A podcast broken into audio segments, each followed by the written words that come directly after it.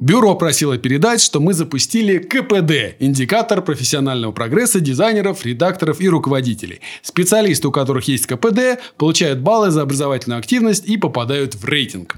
КПД отражает принцип кодекса бюрошника «постоянное движение вверх». Мы с вами посвящаем свою жизнь росту в профессии и вкладу в развитие самой профессии. Но, чтобы постоянно штурмовать гору знаний, не обойтись без турбины под хвостом. КПД как раз такой мотиватор. Если вы постоянно изучаете новые новое, развиваетесь, у вас растет КПД, и вы выделяетесь среди коллег. На основе КПД формируется рейтинг дизайнеров, редакторов и руководителей. А, работодатели видят ваш прогресс и приглашают в интересные проекты. А, как заработать КПД? КПД начисляется за продукты и обучение. Один КПД очень условно соответствует одному академическому часу, а далее Количество баллов за каждый образовательный продукт корректируется в соответствии с пользой, содержанием, длительностью и интенсивностью обучения. Эта оценка помогает выбирать курсы, лекции, книги, мероприятия и включать их в план профессионального роста. Например, если вы подпишетесь на мою книгу «Типографика и верстка», то как дизайнер вы получите 16, как редактор 12, а как руководитель 6 КПД. А если вы подпишетесь на тренажер «Переговорка», то как дизайнер или редактор вы заработаете 12, а как руководитель уже 16 КПД. Если вы выберете для развития развития коллекцию всех лекций, то начислится 212 дизайнеру, 180 редактору, 164 КПД руководителю. И, конечно, больше всего баллов начисляется за окончание курсов и школ, там, где придется максимально выложиться. А, мы не планируем ограничиваться только образовательными продуктами. КПД будет начисляться за участие в конкурсах, активность в советах, рецептах, дизайнерских изданиях и конференциях. Как известно, нужно бежать со всех ног, чтобы оставаться на месте. А знания и навыки со временем теряют актуальность, и профессиональная профессиональное движение нельзя останавливать. Поэтому КПД автоматически уменьшается на 2% каждый месяц. Чтобы сохранять и растить уровень КПД, нужно постоянно учиться и участвовать в профессиональных мероприятиях. А КПД уже начислен нескольким сотням наших читателей и студентов. Э, студентов. Если КПД вам уже доступен, вы сможете увидеть его на сайте бюро в меню бюросферы в правом верхнем углу. А если еще нет, оставьте свою почту на странице КПД, и мы скоро пригласим вас в рейтинг. Ссылка на экране или в описании к этому ролику. Андрей Артемов. Артем, когда будет официальное открытие Шато-бюро, когда уже можно будет приехать посмотреть? Андрей, если бы я знал, когда будет официальное открытие Шато-бюро, я, конечно же, бы вам не сказал, потому что мы обо всех своих свершениях э, объявляем, когда они случились. Но я честно признаюсь, что я не знаю, когда будет официальное открытие Шато-бюро, потому что это, наверное, э, проект, один из таких редких проектов, который, собственно говоря, проходит в общем-то, на грани наших возможностей, и даже не только материальных, э, сколько, так сказать, организационных, э, каких-то и временных, и всего прочего. То есть, это такое для нас и экспериментальная площадка, и мегапроект. То есть, и все, все мы, и то, что мы отлаживаем в архитектуре, очень много всего исследуем, там какие-то сравниваем отделки и так далее, это все уж, так сказать, идет потом как раз и в наши э, стандартные дома тоже. И получается, что ну, это очень большой проект, который, собственно, движется, а, вот, но э, пока мы просто фиксируем какие-то промежуточные итерации, э, каркас, инженерка, отделка, т, -т, -т, -т. То есть, ближайшее что-то, что мы делаем, мы это планируем. На дальше, соответственно, как будет, так будет. Мы все, конечно же, ждем этого с нетерпением. Да, что касается того, чтобы приехать посмотреть, ну, как известно, мы уже это объявляли, да, что если вам, в принципе, интересна архитектура бюро, и вы задумываетесь о том, чтобы построить э, свой дом, и вообще хотели бы получить консультацию архитектора, то вы можете просто нам написать, и мы, соответственно, и на вопросы ваши ответим, и при желании вашем, конечно же, проведем э, экскурсию постройки. Собственно, дом уже стоит, инженерка уже проведена, есть что посмотреть, показать. Ну, и вообще у нас там клево и красиво. Андрей, как за недорого прокачать интерьер в съемной квартире? Может, есть какие-то паттерны, которые можно применить для такого? А, Андрей, ну, давайте посмотрим. А, в целом, конечно же, а, паттерны, конечно же, есть. И на самом деле они ничем конкретно таким не отличаются. То есть вы просто изучаете паттерны того, что вам нравится в квартирах, смотрите, смотрите, а потом смотрите, что из этого действительно приемлемо и реально сделать.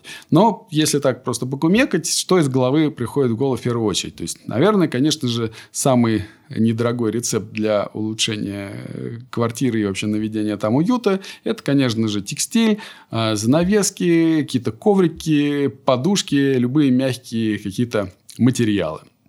Это все, что очень сильно может преобразить, естественно, э, квартиру, ее восприятие как бы этих всех уголков.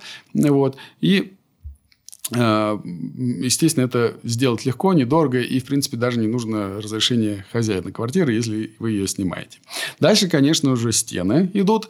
А вот, э, здесь уже как бы придется, наверное, спрашивать разрешение. Вот. Но вообще, конечно, цвет и текстура это у стены очень важны, потому что они могут как убить вообще напрочь квартиру и уют своим видом каким-то унылым и нависающим, так и, наоборот, ее спасти.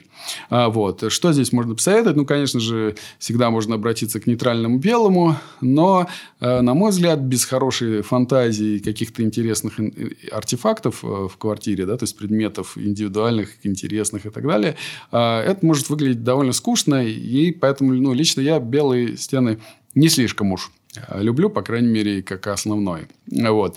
Поэтому э, я бы предложил не бояться и каких-то ярких цветов, э, и каких-то иногда темных цветов. Тут Кавор Кафе, собственно, все у нас в темном, в черном цвете. Вот. И даже каких-то обоев с узорами.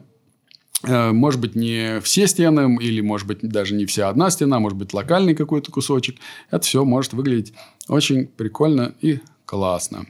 А следующее, что приходит в голову, как бы когда мы разобрались с коробкой и какими-то вот мягкими деталями, да, то есть это, конечно, зонирование, какие мебель, вот какое-то деление квартиры и каких созданий уголков и закутков с помощью собственно, каких-то элементов мебели. Один из, например, э, паттернов, который я очень люблю и всегда везде э, сую, пихаю вообще во всех местах, которые деланы, и кавер-кафе, и шато-бюро, и в квартире, которой я, собственно, долгое время жил. То есть, это стол у окна. То есть, и причем классно, если этот стол идет вдоль всего окна, как будто бы вместо подоконника, от стены до стены, потому что там могут даже при желании сидеть несколько человек, и это очень прикольно, есть куда всегда что положить какие-то свои вещи и так далее. Зачастую это встречается, этот стол с, каким-то, с какой-то еще этажерочкой сзади, которая отделяется это э, пространство. Э, и за счет этого может появиться такой как бы закуток, во-первых, рабочий, уютный. Во-вторых, с этой, у этой этажерки, например, сзади может стоять какая-то, например, кровать. Если вы, у вас в одной комнате совмещается и рабочая зона, и э, как бы спальня, но вы при этом, например, не хотите просто вот типа поднявшись с кровати, сев в ней, да, а тут же не вставая с нее, сесть за, за ноутбук, вот так вот. То есть есть способ разделить. А, конечно же, я, извините, порядок немножко путанный, конечно же, растения. То есть, это всегда эти растения могут на, этих, на этой же мебели э, и стоять, потому что не обязательно. То есть, вот этот вот паттерн, то, что просто рядочек ставим на окно, это, конечно, довольно скучно. Ну, то есть, то, то, то уже норм, но если все, что есть там, как бы это фигня. Гораздо круче, если свет позволяет, поставить ее на те же этажерки, какие-то горшочки, спустить там со стен, еще каким-то образом. Вот, иногда, в принципе, проблема со светом решается тоже какими-то локальными подсветками, а, лампочками. Почему нет? А, вообще, уют можно создать просто реально на одном квадратном метре. И э, в этом смысле много чему можно поучиться, глядя на всякие картинки в Пинтересе каких-нибудь минивенов, переделанных в такие как будто бы жилые, уютные э, комнатки. Э, вот. Вот здесь вот тут, например, у нас что просто смотрим и понимаем, что создает уют. Ну, тут вот коврик, да, естественно, тумбочка, машинка, абажурчик – Окна, кстати, да, то есть э, они тоже формируют пространство, формируют как бы ощущение от него. Вот. Но здесь в данном случае окружение, то есть сама коробка, грубо говоря, нейтральная. А, другой пример тоже минивенчика. Да? Здесь кайф, конечно же, от дерева. Я, ну, естественно, в квартире вряд ли доступен. Но все-таки главное здесь это э, текстиль, шторки, подушечки, одеялка. Да? Все это в какой-то одной гамме прекрасной. Мягкие пуфички какие-то, веревочные полочки, Э, вот эти корзиночки, какие-то висюлечки.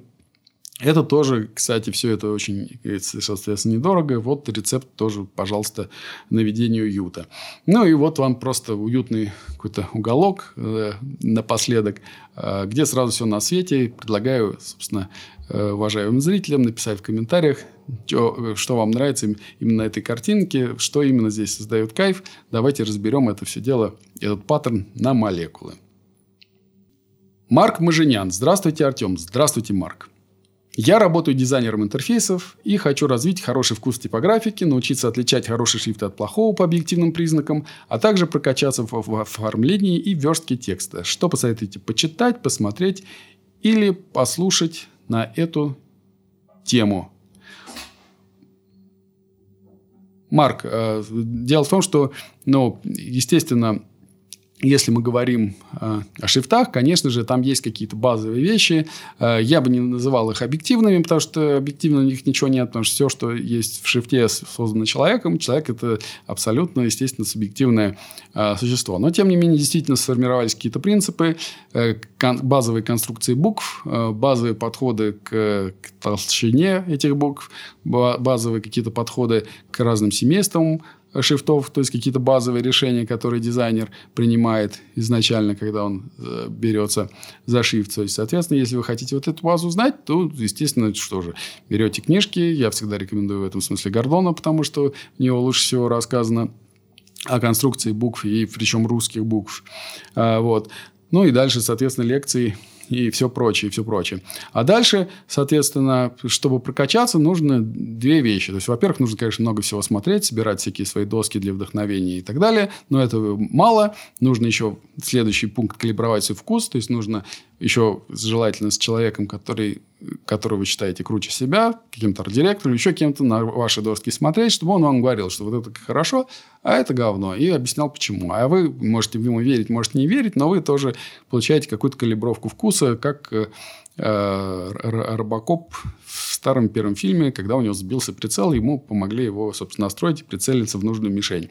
А второй момент, собственно, вот когда вы отобрали вот эту всю красоту, которая вам нравится, вы берете и, собственно, пытаетесь ее повторить вот один в один. Просто вот ставите рядом и пытаетесь э, сделать ровно ту же верстку. Можете использовать любые линейки, обмерять все на свете, отступы, интерлиньяжек, э, размер там очка шрифта, пропорции шрифта, потому что можете как бы удивиться, да, вот вы начнете повторять какой-то, а у вас нет такого шрифта. Ну, вот как вот подобрать похожий? Важен не только тип шрифта, важны его пропорции, потому что, например, зачастую в хорошем дизайне, в хорошей верстке даже отступы и поля внешние какие-то, да, и сетка связаны с формой шрифта, с формой букв. То есть, более вытянутые они или более приземленные. То есть, это тоже влияет даже на общую конструкцию на следующем, на крупном уровне.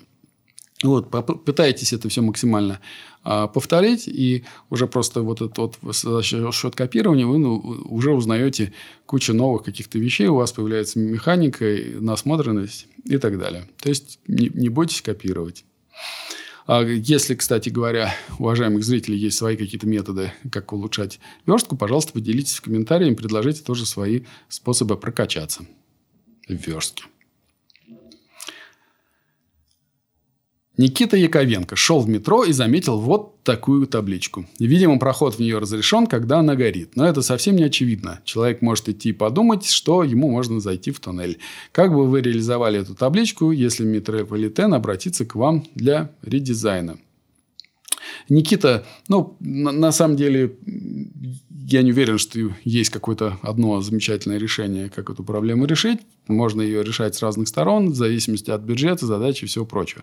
Если просто рассуждать чисто о, о проблеме, то, что мы видим вот эту надпись, даже когда лампочка выключена. То есть, соответственно, ну, нужно делать одно из двух. То есть, либо нужно как бы делать так, чтобы когда эта штука выключена, э, надпись было не видно, либо надо сделать так, чтобы было очевидно, что она как бы добавлять какой-то элемент, из-за которого, собственно, будет ясно, что эта штука не, не работает сейчас. Ну и, соответственно, первое, это, не знаю, грубо говоря, возможно, тут проблема решается просто за 5 копеек перекраска из серого в черный цвет какой-то более темный, за счет чего, собственно, надпись пропадет. Может, какой-то там даже просто плексиглаз, может быть, черный, который закроет эти дырочки, я не знаю. Да, можно пойти, пойти по другому пути, как это было раньше в поликлиниках, когда горит сверху красная лампочка, и на ней рядом написано «не входить». Соответственно, или «войдите», я уже не помню. Ну, то есть, грубо говоря, ясно, что когда лампочка выключена, э, видно, что она выключена, и, соответственно, э, то, что рядом с ней написано, это сейчас не, актив, не активно. Когда она э, загорается, значит, собственно, все, надпись активирована. То есть, есть еще какой-то элемент. Ну, я уж молчу, естественно, что э, экраны тоже дешевеют, всякие есть современные технологии, LED, OLED, какие-то экранчики, это все уже не, не так дорого. Вот. И если это уместно для задачи, может быть, это будет решено как-то так тоже. Предлагаю уважаемым зрителям тоже при, при, при, хотя бы на словах описать, какие могут быть решения здесь с табличками.